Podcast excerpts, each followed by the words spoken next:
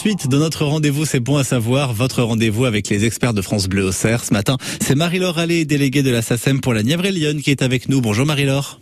Bonjour Simon. On parle souvent avec vous des différents contrats qui lient les artistes, les DJ, les droits d'auteur, en tous les cas. Comment ça se passe le jour de la fête de la musique? Est-ce qu'il y a, il y a une sorte de dérogation, un règlement particulier pour cette journée spéciale? Alors, Simon, il y a effectivement des dispositions particulières parce que la SACEM, en fait, est partenaire de la fête de la musique depuis sa création en 1982 mhm. euh, par le ministère de la Culture. Et donc, ça fait effectivement 40 ans aujourd'hui, comme vous l'annoncez euh, partout sur votre antenne. Alors, ce bel élan populaire, euh, pour, pour l'accompagner, en fait, la, la SACEM, dès le départ, a accordé des autorisations gratuites pour les concerts qui se déroulent ce jour-là, mais il y a bien euh, certaines conditions à respecter. Hum, lesquelles? Alors d'abord, il faut que le concert soit euh, totalement gratuit, donc pas de prix d'entrée, et puis euh, pas non plus, si on est dans un bar, pas non plus de majoration des tarifs habituellement pratiqués. Mmh.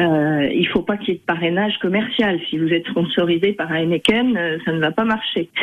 Par ailleurs, il faut respecter des critères de budget, c'est-à-dire que l'esprit de la fête de la musique c'est que euh, il puisse y avoir des concerts un peu partout de manière spontanée, plus ou moins improvisée, euh, parfois plus structurée, mais dans des conditions d'économie modeste. Et c'est uniquement pour ces concerts-là que la SACEM va accompagner ça d'une autorisation gratuite. Donc le budget artistique, la, la rémunération euh, donnée aux artistes ne doit pas dépasser un certain seuil, en l'occurrence 650 euros. Donc dès lors qu'on organise des manifestations euh, plus conséquentes, comme ce que vous annonciez tout à l'heure à Montpellier par exemple, bien évidemment dans ces cas-là, euh, il y a tout à fait des droits d'auteur. Donc mhm. euh, voilà les conditions. Et je rappelle une chose importante, l'esprit de la fête de la musique, c'est vraiment tourné vers la notion de concert, c'est-à-dire qu'un organisateur qui va décider ce jour-là de faire un bal, une soirée dansante, euh, un repas dansant. Euh, c'est pas euh, dans le cadre des autorisations gratuites faites de la musique. Hein. c'est vraiment pour les concerts.